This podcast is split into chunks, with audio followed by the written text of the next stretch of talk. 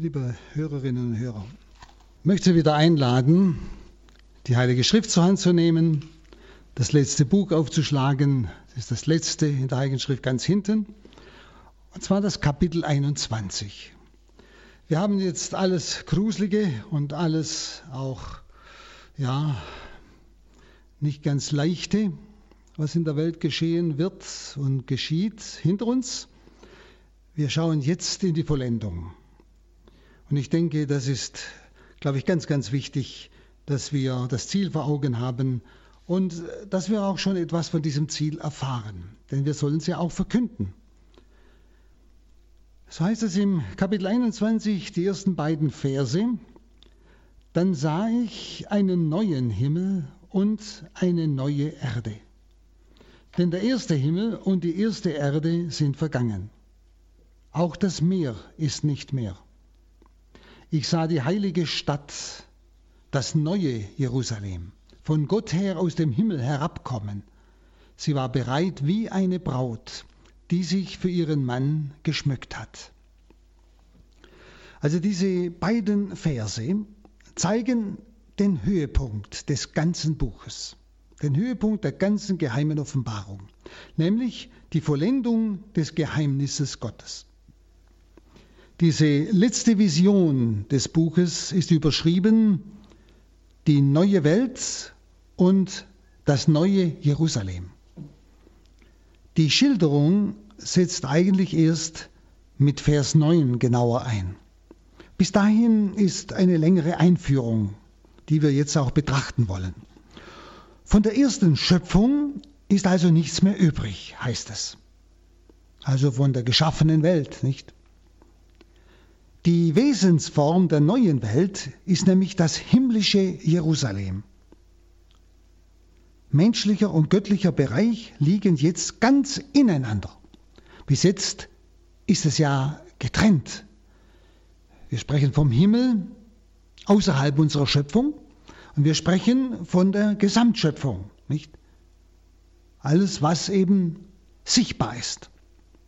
Und in diesem neuen Himmel diesem himmlischen Jerusalem ist der menschliche und göttliche Bereich jetzt ganz ineinander. Also Erde und Himmel, so wie wir das von uns her verstehen, Erde und Himmel sind eins. Das neue Jerusalem ist in seinem Wesen eine übernatürliche, also eine transzendente Wirklichkeit, die von Ewigkeit her bei Gott schon bestand von Ewigkeit her. Im zweiten Bild, nämlich dem der Braut, nicht bereit wie eine Braut, die sich für ihren Mann geschmückt hat, im zweiten Bild wird dieses neue Jerusalem mit der Kirche Jesu Christi in Beziehung gesetzt. Es drückt gleichsam die Innenseite dieses Verhältnisses Kirche und Christus aus, eben als heilige Gemeinschaft. Die Kirche als diese Braut Christi, die sich geschmückt hat für ihren Bräutigam, ihren Mann. Also sind zwei Bilder, müssen wir uns gut merken, das himmlische Jerusalem, wo Erde und Himmel ineinander gehen. Und dann das zweite Bild von der Braut, der Brautkirche, die Kirche und Christus, der Bräutigam, der Mann. Dann heißt es im dritten Vers, da hörte ich eine laute Stimme vom Thron her rufen, Seht das Zelt Gottes unter den Menschen. Er wird in ihrer Mitte wohnen, und sie werden sein Volk sein, und er, Gott, wird bei ihnen sein. Dieses Zelt Gottes erinnert an das Bundeszelt, also an die Stiftshütte im Alten Testament und nachher an den Tempel. Die Bundeslade war ja zuerst in einem Zelt, mitgewandert mit dem Volk, in der sogenannten Stiftshütte. Als der Tempel gebaut wurde, war sie im Allerheiligsten des Tempels, wo nur der hohe Priester einmal im Jahr hinein durfte. Dort, wo Gott gegenwärtig war. Nicht? Und jetzt ist wieder das Bild vom Zelt Gottes unter den Menschen. Jetzt erfüllt sich diese Stiftshütte. Jetzt wird es ganz real. Dieses Zelt Gottes vermittelt also den Menschen nun ja, den Ausdruck, dass Gott das Allerheiligste des Tempels der gesamten Menschheit aufgetan hat. Ich habe Ihnen gerade gesagt, in das Allerheiligste des Tempels, das was vorher im Bundeszelt war, durfte nur der hohe Priester einmal im Jahr. Und jetzt ist dieses Allerheiligste des Tempels der gesamten Menschheit aufgetan worden. Alle Völker treten nun ein und wohnen künftig im Hause Gottes. Also das wahre Israel, der ewige Bund, ist jetzt Wirklichkeit. Also alles, was das Alte Testament vorausschaut, die Propheten vorausschauen, voraussagen, ankündigen, das ist jetzt erfüllt. Gott wohnt nicht mehr irgendwo, wo ich hingehen muss, auch nicht irgendwo fernab, sondern wir leben mit ihm, er lebt mit uns, er hat sein Zelt unter uns aufgeschlagen. Es ist alles jetzt erfüllt.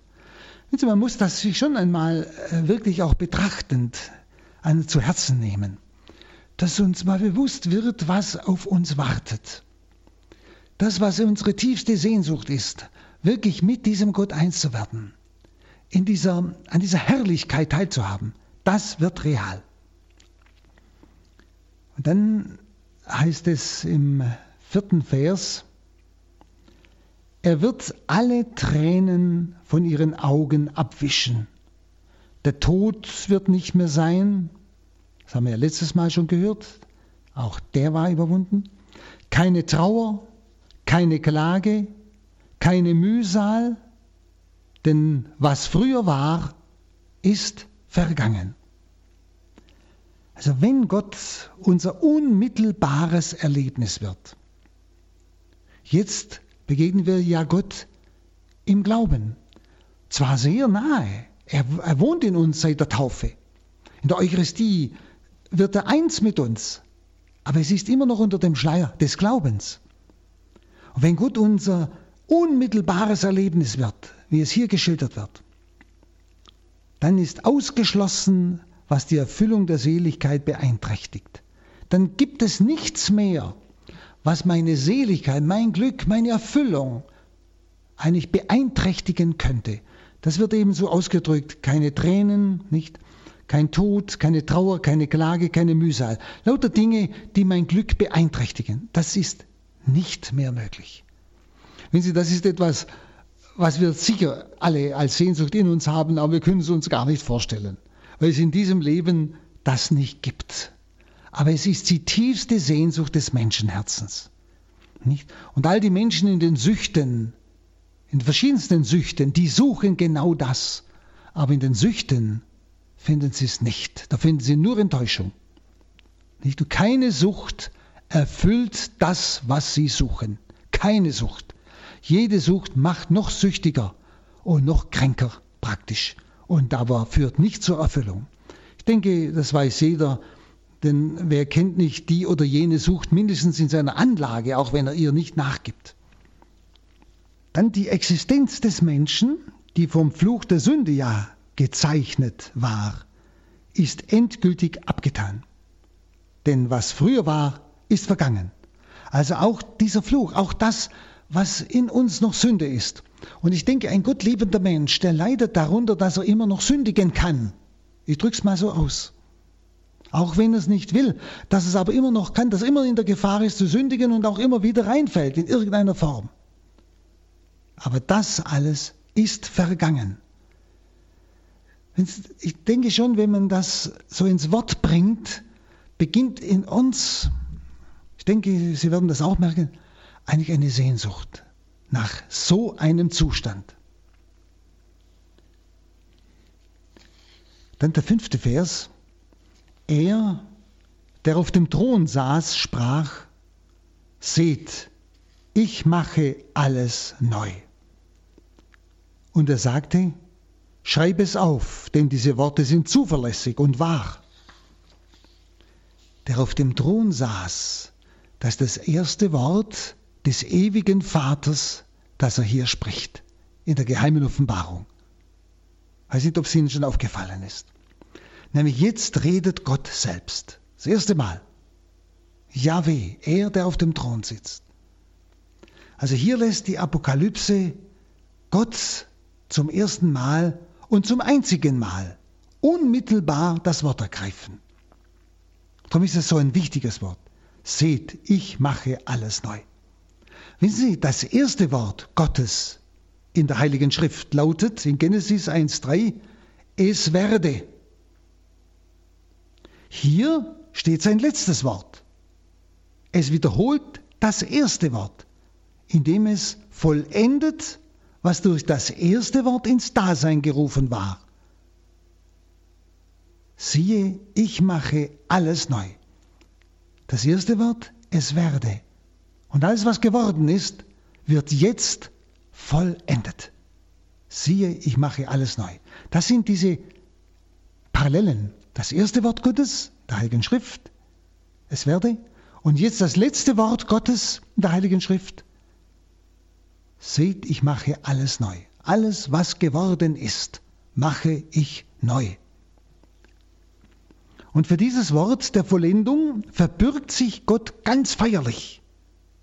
Und er gebietet sogar dem Johannes, diese Bürgschaft schriftlich festzuhalten. Er soll es aufschreiben, dass Gott sich dafür verbirgt, dass er alles, alles neu macht. Die Erfüllung seines ersten Wortes, nämlich es werde, durch dieses letzte Wort bringt tatsächlich das ersehnte Paradies auf Erden. Und er sagt ganz klar, diese Worte sind zuverlässig und wahr. Das ist die Garantie Gottes, die er uns gibt. Also wir warten nicht auf etwas Ungewisses, wir warten auf etwas Todsicheres. So todsicher wie das erste Wort Gottes sich erfüllt hat, es werde, die Erde ist geworden, wir sind geworden, so todsicher erfüllt sich auch das letzte Wort Gottes. Ich mache alles neu. Und Brüder und Schwestern, wir sollten solche Gottesworte, solche wichtige Gottesworte ganz tief im Herzen erwägen. Ich möchte fast sagen, sie sogar innerlich manchmal wie ein Gebet wiederholen. Seht, ich mache alles neu. Dann im Vers 6, er sagte zu mir, sie sind in Erfüllung gegangen. Sie sind in Erfüllung gegangen. Ich bin das Alpha und das Omega, der Anfang und das Ende. Wer durstig ist, den werde ich umsonst aus der Quelle trinken lassen, aus der das Wasser des Lebens strömt. Wenn Gott spricht, dann geschieht etwas, nämlich sein Wort ist Tat. Wenn Gott spricht, dann geschieht das, was er sagt. Wörtlich heißt es, es, sie sind geschehen. Nämlich die Worte sind geschehen, deren Zuverlässigkeit soeben bezeugt wurde. Es werde und ich mache alles neu. So wie bei der ersten Schöpfung in Genesis 1.3 und dann auch in Genesis 1.6 wird sich das Wort Gottes auch bei der Neuschöpfung ereignen. Sie sind geschehen. Diese Worte, es werde. Die Erde ist geworden. Sie sind geschehen. Und genauso sicher werden die letzten Worte geschehen. Also bei ihm, dem Ewigen, fallen Anfang und Ende der Welt nicht zeitlich auseinander. Alpha und Omega, wissen Sie, das ist wie bei uns A und Z, der erste und der letzte Buchstabe im, im Griechischen. Alpha und Omega.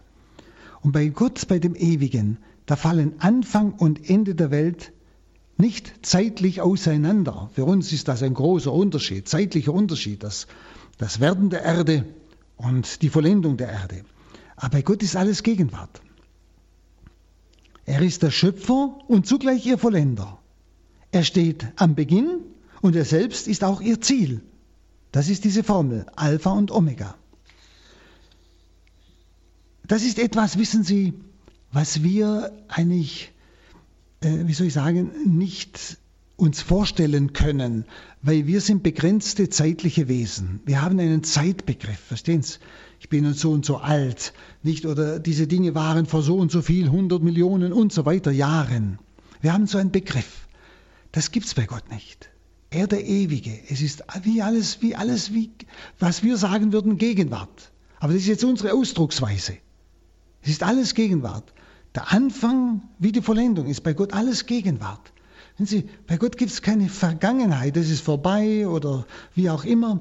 Denn Vergangenheit hat immer auch was zu tun mit verpasst oder sonst etwas, sondern es ist unaufhörliche Gegenwart. Wenn Sie drum, wie, mich, wie mir jemand geschrieben hat, als Frage, deshalb heißt es auch, die im Buch des Lebens von Anfang an eingetragen sind. Wenn Sie, das ist nicht eine, eine Vorherbestimmung, dass bestimmte Leute nicht im Buch des Lebens stehen, also von vornherein verdammt sind. Das ist ja unmöglich. Das katholische Dogma sagt, Gott will, dass alle Menschen gerettet werden. Und Jesus ist, wie die Schrift ganz klar sagt, für alle Menschen gestorben. Und er braucht nicht für Leute sterben, die sowieso verdammt würden. Das ist ja ein Unsinn. Aber das verstehen Sie nur, und das ist für uns einfach schwer, dass wir äh, mit Worten das halt so ausdrücken, bei Gott ist alles Gegenwart, sodass er sagen kann, die Menschen, die sich im Laufe ihres Lebens eben gegen Gott entschieden haben, nicht, die stehen nicht im Buch des Lebens. Und bei Gott, ob das jetzt damals war oder jetzt, ist immer das Gleiche. Sie standen nie im Buch des Lebens. Weil sie ja jetzt nicht drin stehen, können sie auch nie drin gestanden haben. Verstehen Sie? Aber das sind alles so menschliche Worte, weil wir eben zeitliche Wesen sind. Wir denken immer zeitlich, nicht? Und vielleicht kann ich noch auf eine Frage Antwort geben, ähm, die ja auch in irgendeiner Weise dahin äh, zusammenhängt. Und zwar hat mir jemand angefragt, ja, warum lässt Gott, wie wir es jetzt in den vergangenen Vorträgen ganz massiv noch einmal gehört haben, warum lässt Gott es zu, dass Satan so viel Macht bekommt? Das kann ich Ihnen nicht beantworten. Ich kann Ihnen nur sagen, Gott ist die absolute Liebe. Und wenn Satan größere Macht bekommt, wird der Mensch einfach aufgefordert, sich zu entscheiden. Wenn Sie viele Menschen, die leben ohne Entscheidung dahin und verpassen den Himmel. Aber wenn sie plötzlich durch das Eingreifen Satans zur Entscheidung herausgefordert werden, dann müssen sie sich stellen. Sie müssen sich auch ihrer Unentschiedenheit stellen. Sie können nicht mehr einfach so neutral dahin leben. Sie werden herausgefordert, sich zu entscheiden. Und wenn Gott so etwas zulässt, dann hat er etwas Wichtiges vor. Dann ist bestimmt die letzte und tiefste Absicht Gottes, kann gar nicht anders sein, das Heil des Menschen, den Menschen aus seiner Lethargie, aus seiner Verschlafenheit, aus seiner Ermüdung, geistigen Ermüdung herauszurufen, sich entscheiden zu müssen. Und das sehen Sie heute, heute muss sich der Mensch entscheiden. Und er kann nicht einfach mehr nur so mitlaufen. Nicht? Aber das ist sicher auch ein Geheimnis Gottes. Und wir werden auf alle Fälle eine Ewigkeit lang staunen, was Gott dadurch eigentlich alles bewirkt hat, wie viele sogar dadurch genau gerettet worden sind und was eigentlich auch zur Verherrlichung Gottes in dieser Richtung gedient hat. Auf alle Fälle geht es Gott immer um das Heil des Menschen. Das ist ganz wichtig. Nicht? Und deshalb auch hier. Nicht? Gott ist der Schöpfer und der Vollender. Bei Gott ist das alles einfach eine Gegenwart. Nicht? Sie werden auf solche und ähnliche Aussagen, glaube ich, immer wieder stoßen in der Heiligen Schrift oder auch gerade in der geheimen Offenbarung. Dieses vor Gott ist alles Gegenwart. Und dann kommt noch ein ganz persönliches Wort an jeden hier an dieser Stelle, in diesem Vers 6, nämlich wer den Durst nicht am Glück der Welt gestillt hat, wird jetzt umsonst vom Wasser des Lebens trinken können. Also wer nicht die Erfüllung seiner Sehnsüchte in dieser Welt gesucht hat, nicht bei Gott, der wird jetzt alles umsonst bekommen, denn wir können ja den Himmel nicht verdienen. Wir können nur durch unser Leben uns entscheiden für Christus.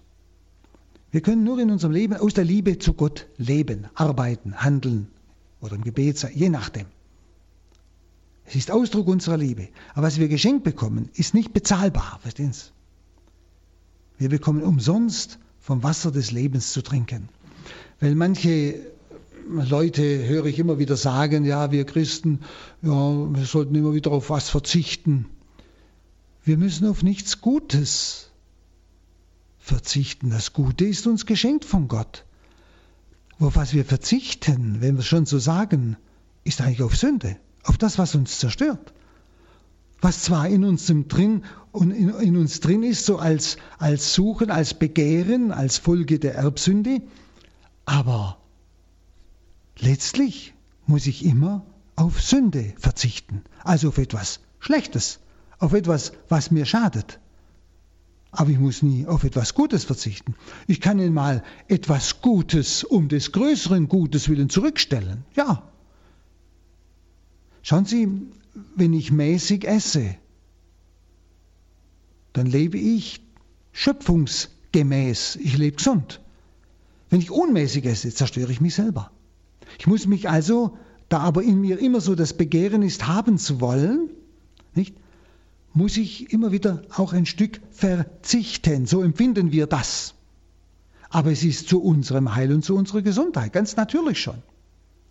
Verzichten muss ich nur auf die Ersatzmittel, die mir das Größere ersetzen wollen und mir was Falsches vorgaukeln. Genau das ist es. Ich glaube, das muss uns auch mal bewusst werden. Deshalb, wer den Durst nicht am Glück der Welt gestillt hat, und da, ist, da sind diese Dinge gemeint, dieses äh, Begehrende, was uns letztlich nie erfüllt, dem wird jetzt umsonst vom Wasser des Lebens zu trinken gereicht. Also das sind wunderbare Verheißungen. Und wir müssen einfach diese Dinge im Auge haben. Dann sieben und acht.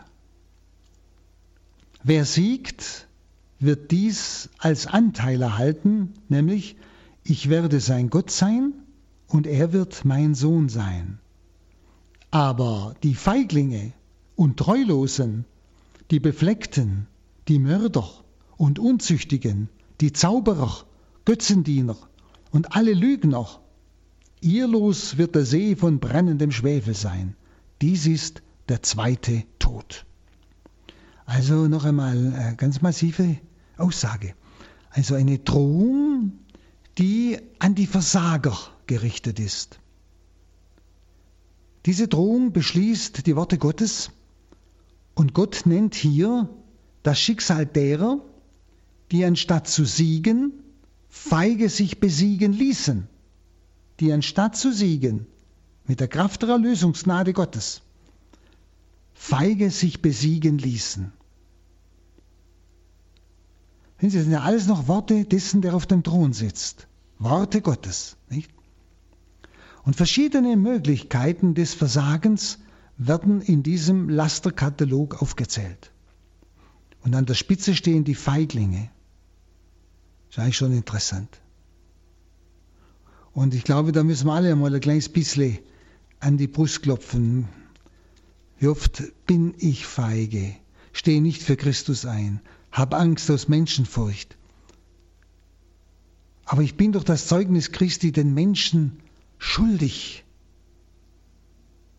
Sie suchen doch auch das wahre Glück. Aber sie müssen doch davon erfahren, mindestens durch mein Leben, nicht? Aber an der Spitze stehen die Feiglinge, die Ungläubigen, die in einer massiven Weise zunehmen, nicht? Schauen Sie einmal in Ihre Umgebung hinein. Und wenn Sie mit manchen sogenannten Christen äh, sogar sprechen, werden Sie merken, was da noch an Glaube überhaupt noch da ist. Das ist was ganz Dünnes.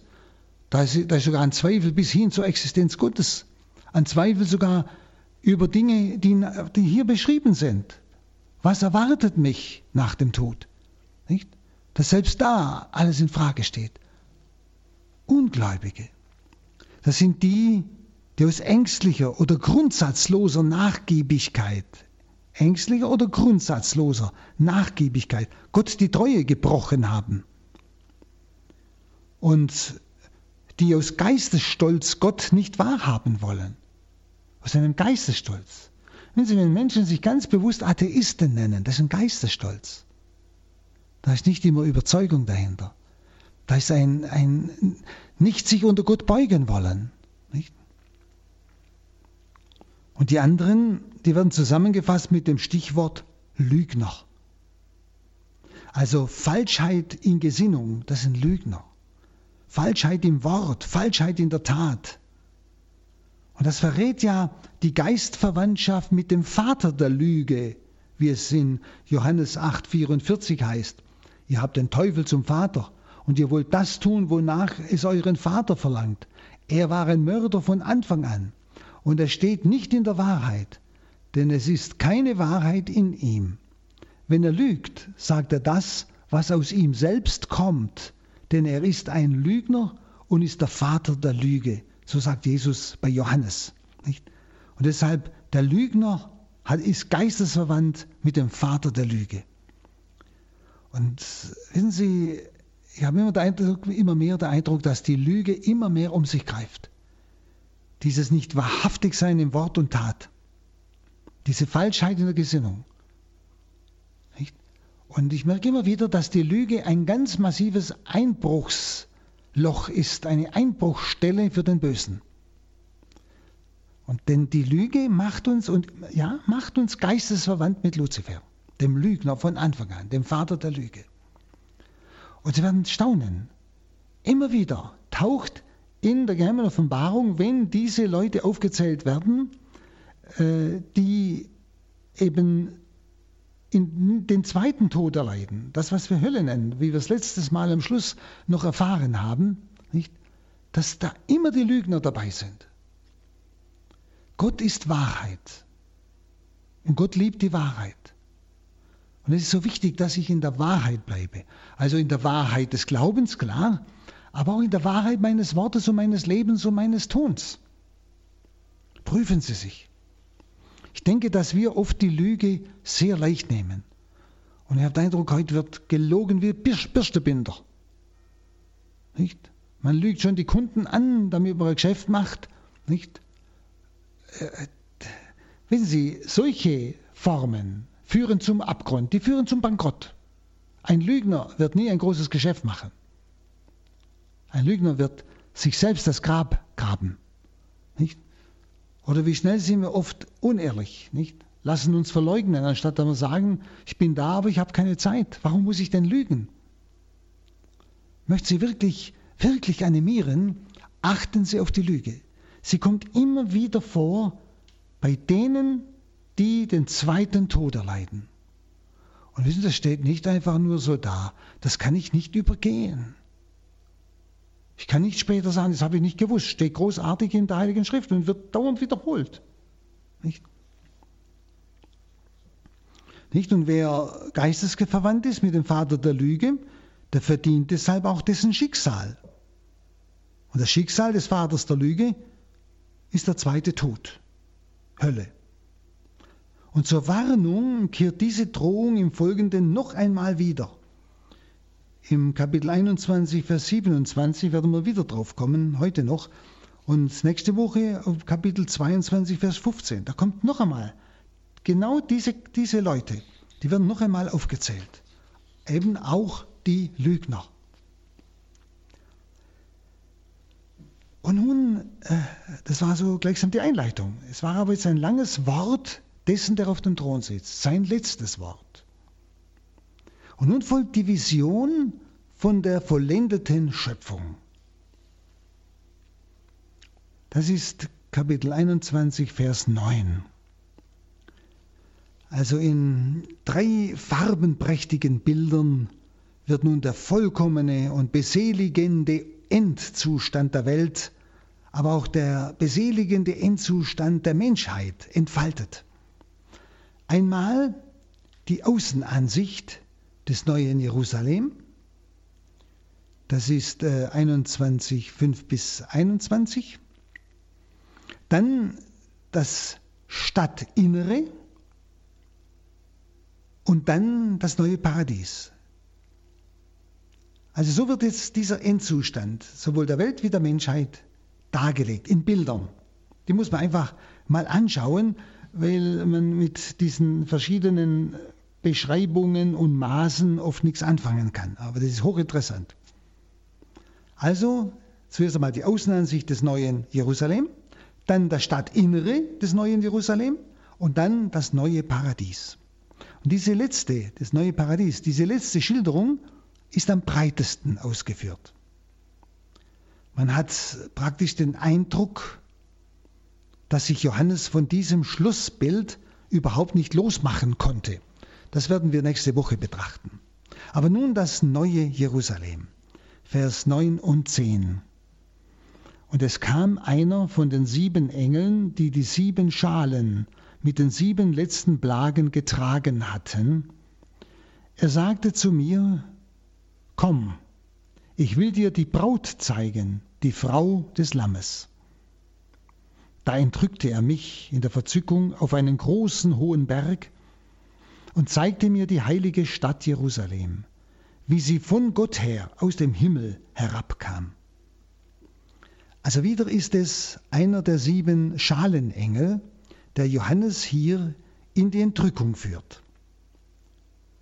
Dort war es in der Wüste, Jetzt, hier, ist es ein hoher Berg, wo er ihn hinführt. Und von diesem Berg aus, wie vor dem Mose das gelobte Land gesehen hat, von dem Berg aus zeigt er dem Seher die volle Erfüllung des alttestamentlichen Verheißungsbildes. Wie es in Deuteronomium 32, 40 heißt, ich hebe meine Hand zum Himmel empor und sage, so wahr ich ewig lebe. Also der Seher darf jetzt das Verheißungsbild eben von der Erfüllung des neuen Himmels, des neuen Jerusalem schauen. Es wird ihm gezeigt. In 17, im Kapitel 17, Vers 1 bis 3, da haben wir von dieser Hure gehört.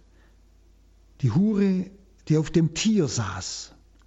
Es war das Sinnbild des Abfalls von Gott, des Abfalls vom Messias Gottes. Hier ist es die Braut. Also jetzt kommt diese Parallele, nicht? Im Kapitel 17, Vers 1 bis 3, Sie erinnern sich noch, die Hure saß auf dem Tier. Sie war das, das Sinnbild des Abfalls von Gott, Abfall von Christus, vom Messias. Hier ist es die Braut, die das Lamm, nämlich Christus, zum Hochzeitsmahl ab geholt hat. Und Sinnbild der innigsten Lebensgemeinschaft zwischen Christus und der Kirche. Also genau das Gegenteil. Hier die Erwählte, die Braut Christi. Dort die Hure Babylons, dort die Verworfene. Dort war die Hure abschließend auf die große Stadt des Antichrist gedeutet. Hier ist die Braut mit der heiligen Stadt Jerusalem gleichgesetzt die heilige Stadt Jerusalem, die vom Himmel herabsteigt, von Gott her, und zwar wie eine Braut, geschmückt für ihren Bräutigam. Nicht? Die Hure, die wird identifiziert mit Babylon, der Stadt des Antichrist. Also genau das Gegenteil. Ja? Immer Person und Stadt. Braut und das neue Jerusalem, dort Hure und Babylon. Und dann heißt es im Vers 11, erfüllt von der Herrlichkeit Gottes, also diese heilige Stadt, die da herabsteigt, sie war erfüllt von der Herrlichkeit Gottes. Sie glänzte wie ein kostbarer Edelstein, wie ein kristallklarer Jaspis. Also das Bild der Braut tritt nun hinter dem der Stadt zurück, die Johannes, wie schon vor ihm Ezechiel, gezeigt bekommen hat. Bei Ezechiel 40,2 heißt es, in göttlichen Visionen brachte er mich in das Land Israel und stellte mich auf einen sehr hohen Berg, genauso wie hier Johannes, nicht? In südlicher Richtung war auf dem Berg etwas wie eine Stadt erbaut. Also der Prophet Ezechiel durfte bereits das vorausschauen, was jetzt Johannes sieht. Und jetzt wird, ist im Vordergrund die Stadt Jerusalem. Aber die ist ja identisch mit der Braut. Nicht? Die Braut tritt etwas zurück. Sie ist jetzt dargestellt in diesem Bild der Stadt Jerusalem. Das Eigentliche und Wesentliche an der ganzen Stadt ist hier hervorgehoben, nämlich Gottes Herrlichkeit wohnt in ihr. Gottes Herrlichkeit wohnt in ihr. Und diese Herrlichkeit Gottes zieht nicht wie bei Ezechiel in diese Stadt erst ein, sondern diese Herrlichkeit Gottes gehört wesenhaft zur Stadt. Bei Ezechiel 43, 2 bis 5 heißt es, ist nämlich interessant in der Parallele, bei 43, 4, und die Herrlichkeit des Herrn zog in den Tempel ein durch das Tor, das im Osten lag. Nicht drum war immer, ist immer der Gedanke der Juden, äh, der, der Herr, wenn er kommt, kommt vom Osten. Nicht? Deshalb ist das Osttor in Jerusalem heute noch, das goldene Tor, geschlossen. Dann wird es geöffnet. Also Ezechiel durfte das schon sehen. Aber dort kam die Herrlichkeit hinein. Sie zog ein. Hier, dieses neue Jerusalem, da, da zieht nicht die Herrlichkeit ein, sondern die Herrlichkeit Gottes gehört wesenhaft zu dieser Stadt. Der Himmel Gottes ist das Erlebnis der Herrlichkeit Gottes. Also diese Herrlichkeit wird ausgedrückt in diesem Bild des Diamanten, der in allen Farben das Sonnenlicht sprühen lässt. Das sind diese Bilder von diesen Edelsteinen, nicht? Und Diamanten und so weiter, nicht? Sie glänzt wie kostbarer Edelstein, ein kristallklarer Jaspis und so weiter.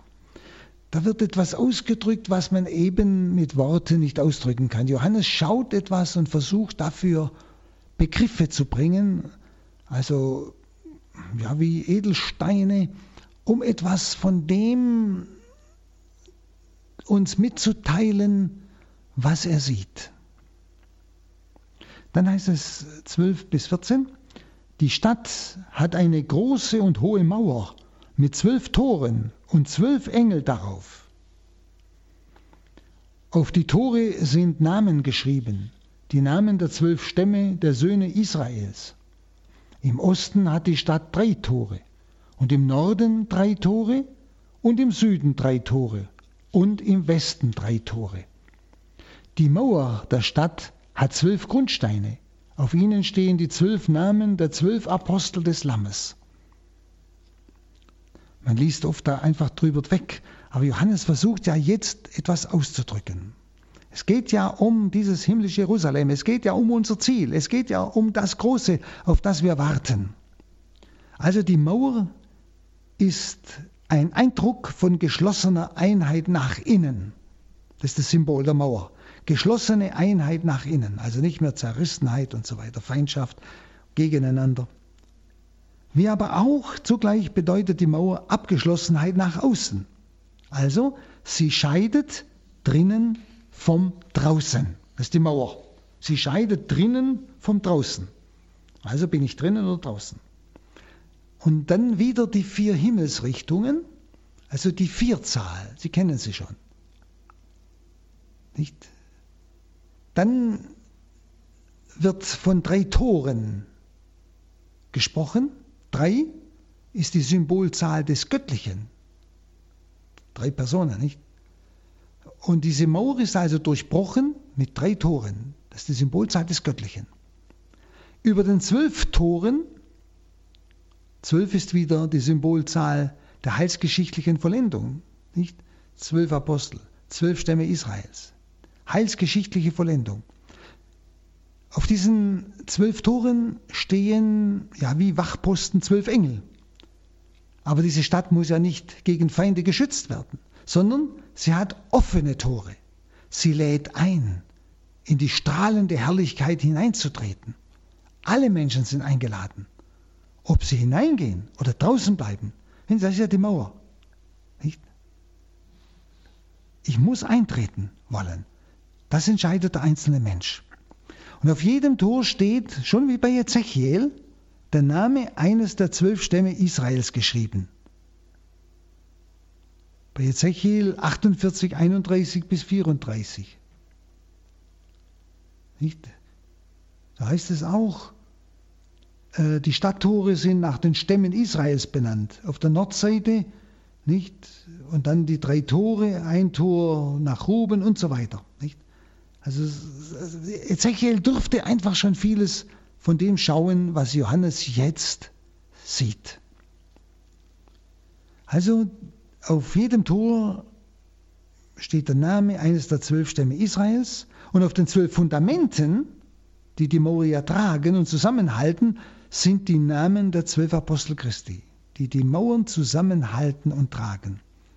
Also die Einheit wird hier wieder ausgedrückt des alttestamentlichen Gott Heilsvolkes und des neutestamentlichen Heilsvolkes. Das wird hier wieder ganz deutlich. Nicht? Dann heißt es 15 bis 17. Und der Engel, der zu mir sprach, hatte einen goldenen Messstab, mit dem die Stadt, ihre Tore und ihre Mauer gemessen wurden. Die Stadt war viereckig angelegt und ebenso lang wie breit. Er maß die Stadt mit, der, mit dem Messstab. Ihre Länge, Breite und Höhe sind gleich. Zwölftausend Stadien. Und er maß ihre Mauer. Sie ist 144 Ellen hoch nach Menschenmaß, das der Engel benutzt hatte.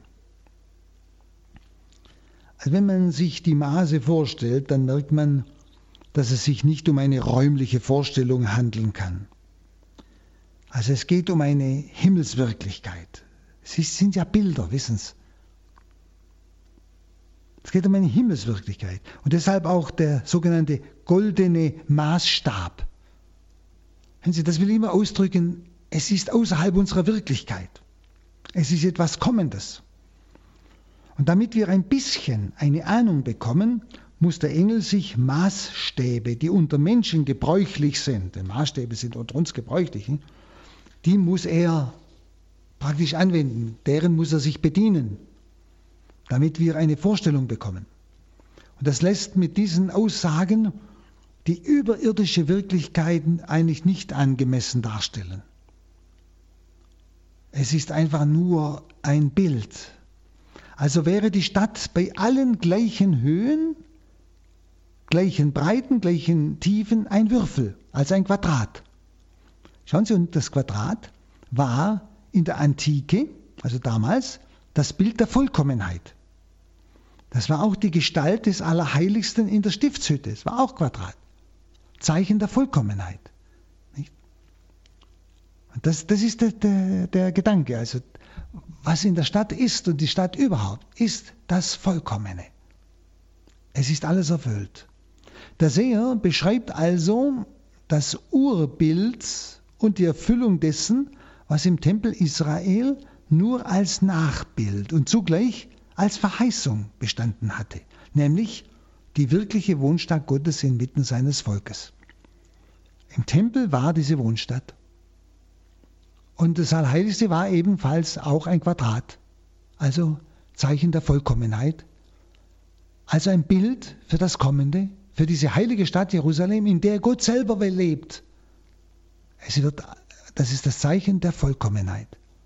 Es ist nicht mehr vorübergehend, es ist nicht mehr nur Bild, sondern was da kommen wird, das neue Jerusalem, ist Vollendung.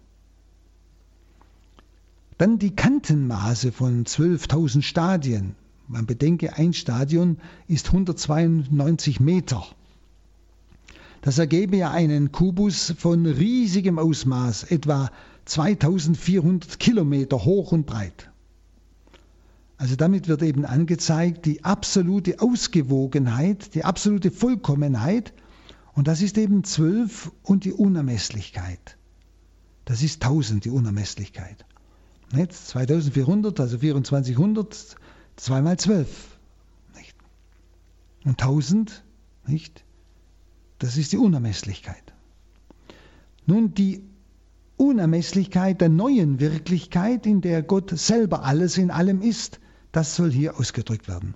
Wo Gott alles in allem ist. Und Johannes legt unheimlich viel Wert auf die Beschreibung der Mauer Und sie wurde ja nicht gebraucht zum Schutz. Es gibt ja keine Feinde mehr. Die sind ja alle schon besiegt. Sondern es ist zu vermuten, dass eigentlich mit dieser Schilderung der Mauer etwas von dieser Gottesherrschaft des alten und des neuen Bundes auch in dieser ewigen Vollendung sichtbar bleibt. Also dass etwas sichtbar bleibt in der ewigen Vollendung von dieser Weltzeit. Das heißt, die Geschichte ertrinkt nicht spurlos in der Ewigkeit. Und das wird interessant sein. Also das, was war, Himmel und Erde kann man sagen, Geschichte, alles, dass das nicht einfach ausgelöscht wird, dass das nicht spurlos in der Ewigkeit versinkt, sondern diese Schilderung, diese, gerade auch der Mauer und so weiter, also diese Schilderung der Gottesherrschaft, sowohl im Alten wie im Neuen Bund, nicht, wird in dieser Vollendung sichtbar bleiben. Wie, das wissen wir nicht. Darauf sind wir ja gespannt. Aber diese Bilder zeigen das. Das wollen sie ausdrücken. Dann 18 bis 21. Ihre Mauer ist aus Jaspis gebaut und die Stadt ist aus reinem Gold, wie aus reinem Glas. Ganz eigene Ausdrücke. Die Grundsteine der Stadtmauer sind mit edlen Steinen aller Art geschmückt. Der erste Grundstein ist ein Jaspis, der zweite ein Saphir, der dritte ein Chalcedon, der vierte ein Smaragd, der fünfte ein Sardonyx, der sechste ein Sardion, der siebte ein Chrysolith, der achte ein Beryl, der neunte ein Topas, der zehnte ein äh, Chrysopras, der elfte ein Hyazinth und der zwölfte ein Amnetist. Die zwölf Tore sind zwölf Perlen. Jedes der Tore besteht aus einer einzigen Perle. Die Stadt, die Straße der Stadt ist aus reinem Gold wie aus klarem Glas. Was schildert da Johannes? Also er muss ja fasziniert gewesen sein und hat nun einfach Bilder gesucht, wie er das ausdrücken kann. Johannes nennt jetzt also das Baumaterial, aus dem diese Stadt und die Mauer erstellt sind. Man muss ja denken, das ist der Himmel, der neue Himmel, die neue Erde. Das ist das, was uns erwartet. Hm? Aber jetzt einfach in einem für uns vorstellbaren Bild. Die Stadt besteht aus purem Gold, sagt er. Und die Mauer aus Jaspis. Also nur die schönsten und wertvollsten Werkstoffe der Erde taugen dazu, diese Fülle der himmlischen Herrlichkeit in etwa ahnen zu lassen. Das sind ja so Begriffe, Gold, Jaspis, Perlen, so die Begriffe von den großen Reichen des Lebens, also reichen Leute in dieser Welt. Also von, von Herrlichkeit, von Schönheit. Denken Sie an Perlensaal und so weiter. Nicht? Wo man weiß, eh, wie staunend hineingeht. Also deshalb sollen diese herrlichsten Materialien dieser Welt ein kleines ahnendes Bild darstellen von der Herrlichkeit, die uns erwartet, die aber nicht zu schildern ist. Wie soll sonst Johannes das über, äh, darlegen? Wie soll Johannes eine Schilderung bekommen von dem, was er schaut? Müssen Sie mal selber überlegen. Er kann nur die edelsten, wertvollsten Dinge dieses Lebens hernehmen, um uns eine Ahnung zu geben, was wir unter Herrlichkeit Gottes eigentlich erwarten dürfen. Johannes ist es fast nicht möglich, das, was er schaut, auszudrücken. Das merkt man an diesen Begriffen. Er sagt es, ja, er, er sagt, es ist nicht einfach nur Gold, sondern es strahlt selbst so rein und Licht wie durchscheinendes Glas. Ja, finden Sie, Glas und Gold ist ja zwei Paar Stiefel. Aber er sagt, es ist wie beides. Es ist wie Gold, aber total durchscheinend. Nicht? Also er überhöht all noch, was im Himmel golden ist. Es ist noch mehr wie golden. Es ist durchscheinend wie Glas. Und so unvorstellbar wie sein Ausmaß, nicht diese großen Ausmaße, die wir vorher von der Stadt gehört haben, so unvorstellbar wie sein Ausmaß bleiben auch die Kostbarkeiten und die Schönheit des neuen Jerusalem. Genauso unvorstellbar. Und jeder einzelne Stein von den Grundsteinen besteht aus einem großen Edelstein. Jeder einzelne Stein von den Grundsteinen. Und alle zwölf sind in ihrer Art verschieden. Jedes Stadttor ist eine einzige wunderbare Perle. Wie kostbar muss erst das Innere sein? Überlegen Sie mal. Wie kostbar muss erst das Innere sein, wenn schon der Zugang so unvergleichlich schön und wertvoll ist? Eine Perle. Die zwölf Edelsteine, die Johannes nennt, die sind auch zu finden auf der vergoldeten Brusttasche des hohen Priesters. Das sind die gleichen zwölf Edelsteine. Und äh, es sind auch die gleichen, die die heilige Hildegard von Bingen nennt. Dann gibt es natürlich noch andere Edelsteine, die dann im, im Okkultismus gebraucht werden. Darum darf man nicht einfach Edelsteine als Edelsteine sehen, sondern ich muss unterscheiden. Diese Edelsteine, die Johannes nennt, in der heiligen Stadt, sind auch die Edelsteine im, in der Brusttasche des hohen Priesters, die gleichen. Das sind die, die die äh, heilige Hildegard nennt, dass in diesen Steinen etwas von der Herrlichkeit die kommen wird, schon aufleuchtet, dass da schon etwas in, beinhaltet ist, also bildhaft, nicht? Das ist ganz interessant. Dann die Tatsache, dass die heilige Stadt im Format des Allerheiligsten im Tempel gebaut ist. Im Format des Allerheiligsten im Tempel. Die ganze Stadt. Und so als ganze Stätte der Gegenwart Gottes ist. Das lässt vermuten, dass Johannes Verschiedenes aus dem Tempelkult eigentlich hier schaut oder eben von dort her, das konnten sich die Leute ja vorstellen, versucht zu erklären, was er schaut. Nicht? Aber das im Tempel ist ja das Vorbild. Deshalb das neue Jerusalem. Das alte ist das Vorbild. Johannes geht jetzt von der Außenschilderung der Mauer und so weiter weiter zum Inneren der Stadt. Die Straße hinter dem Tor ist mit dem Material gepflastert, mit dem die ganze Stadt besteht. Reines Gold und wieder durchsichtig wie Glas. Das Gold durchsichtig wie Glas. Die ganzen Straßen. Da merken Sie, das ist eine Schilderung von einer ganz anderen Welt. Aber es ist eben geschildert mit den kostbarsten Dingen, die diese Welt kennt. Und das lässt uns etwas erahnen. Wenn man denkt, diese heilige Stadt Jerusalem ist die Braut Christi, ist die Kirche, sind wir. Was hier geschildert wird in solch ein Bild, das ist jene Herrlichkeit. Und ich denke, es ist das, was Paulus im Kolosserbrief schreibt, wenn Christus in Herrlichkeit erscheint, werden auch wir in Herrlichkeit offenbar werden. Und diese Herrlichkeit ist schon in uns, wenn wir uns zu Christus gestellt haben und für ihn entschieden haben. Nur ist sie noch unsichtbar, sonst würden wir es mit uns selbst nicht aushalten. Dann äh, der Vers 22 und 23.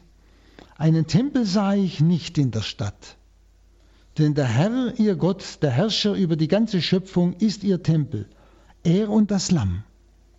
Die Stadt braucht weder Sonne noch Mond, die ihr leuchten, denn die Herrlichkeit Gottes erleuchtet sie, und ihre Leuchte ist das Lamm. Das Stadtzentrum des alten Jerusalem bildete die große Tempelanlage. Das war Stadtzentrum des alten Jerusalem. Die große Tempelanlage. Im neuen Jerusalem gibt es keinen Tempel. Wenn Gott auf Erden so gegenwärtig ist wie im Himmel, das haben wir am Anfang gesehen, nicht? braucht es keinen Tempel mehr. Jetzt ist die ganze Stadt der Tempel. Jetzt ist die ganze Stadt das Zelt Gottes unter den Menschen. Nicht? Wer im neuen Jerusalem eintritt, der bleibt nicht wie im Allerheiligsten des alten Tempels vor Gott stehen, sondern er steht in ihm. Er ist von Gott umgeben, er lebt in ihm. Das ist was ganz Neues, ganz anderes. Oder Sonne und Mond, diese irdischen Lichter, die sind überflüssig geworden. Ihre Leuchte ist das Lamm. Die Stadt braucht weder Sonne noch Mond. Die Herrlichkeit Gottes leuchtet, nicht? Die irdischen Lichter sind überflüssig geworden, denn das ewige Licht der dauernden Gegenwart Gottes erleuchtet das neue Jerusalem, denn nun ist ewiger Tag, weil eben die Herrlichkeit Gottes nicht abnimmt und nicht zunimmt. Sie verträgt sich mit keiner Form der Finsternis. In ihr ist keine Spur der Dunkelheit. Und in dem Maß, wie ein Mensch Christus in sich hat, und zwar in sich hat auch Gestalt werden lassen, wird er auch im Himmel in dem Licht erstrahlen, das Christus ist. In dem Maß, wie ich jetzt in diesem Leben Christus in mir habe Gestalt werden lassen, wird auch im Himmel dieses Licht in mir erstrahlen, das Christus selber ist. Dann 24 bis 27, die Völker werden in diesem Licht einhergehen und die Könige der Erde werden ihre Pracht in die Stadt einbringen. Ihre Tore werden den ganzen Tag nicht geschlossen. Nacht wird es dort nicht mehr geben und man wird die Pracht und die Kostbarkeiten der Völker in die Stadt bringen. Aber nichts Unreines wird hineinkommen. Keiner, der Gräuel verübt und lügt. Jetzt kommt's wieder. Nur die, die im Lebensbuch des Lammes eingetragen sind, werden eingelassen. Es ist ununterbrochener Tag im neuen Jerusalem. Drum sind die Stadttore immer offen. Die machen wir ja nur bei Nacht zu, aber das wird's ja nicht mehr. Und von dieser strahlenden Schönheit hatten schon die Propheten geweissagt. Sie sahen die Völker der Erde von allen Seiten heranziehen in das Licht der Stadt Gottes. Die Propheten schon im alten Bund. Missverständnisse zwischen den Nationen sind nun unmöglich. Wenn in der Klarheit des göttlichen Lichtes die Wahrheit aufleuchtet, nicht, dann gibt es keinen Gegensatz mehr. Denn sie alle erkennen die Fülle der Wahrheit in gleichem Maße. Und jetzt ist ewiger Friede. Es gibt also keinen Neid mehr unter den Völkern, Neid auf Macht und auf Besitz, denn alle bringen ihre Reichtümer und ihre Kostbarkeiten mit, um ihrem Gott zu huldigen. Das heißt, jeder Mensch bringt all die Gaben, alles, was Gott ihm geschenkt hat, an Gnade, an Fülle, bringt er mit ein. Und so auch die Völker bekommen ihre eigenen Gaben, die Gott ihnen gegeben hat. Denn wir sind ja alle so verschieden, auch als Völker, und haben von Gott besondere Gaben. Nicht? Wir staunen ja manchmal über andere Völker, dass sie so bestimmte äh, Gaben haben, die wir Deutsche nicht so haben und so weiter. Das ist nur so ein Bild. Sie bringen alles ein. Es wird alles Eigentum aller. Und das ist dieses Gastmahl, dieser Austausch. Aber es wird eine unwahrscheinliche Fülle sein. Das ist hier so geschildert. Sie bringen alle ihre Reichtümer, Kostbarkeiten äh, einfach mit ein, um ihrem Gott zu huldigen. Alle sind einmütig in diesem Dienst vor dem Allherrscher und bleiben so auch ewig einträchtig untereinander. Und alles, was auf dieser Erde echt ist, was gut ist, was schön ist, wird im Himmel Gottes verewigt werden. Also was ich schon zwischendrin gesagt habe, wie die Apokalypse hier ausdrückt, es wird nicht einfach das, was jetzt ist, vernichtet werden, sondern es wird auf irgendeine Weise, neue Weise, alles, was echt, gut und schön ist, wird neu wieder im neuen Himmel leuchten, wird wieder gegenwärtig sein. Nicht? Also so wie für den menschlichen Leib gibt es auch für die Pracht der Völker eine Auferstehung. Also, dass, dass wir auferstehen werden, dem Leibe nach, das ist uns ja klar. Das ist ja eine klare Aussage der Heiligen Schrift.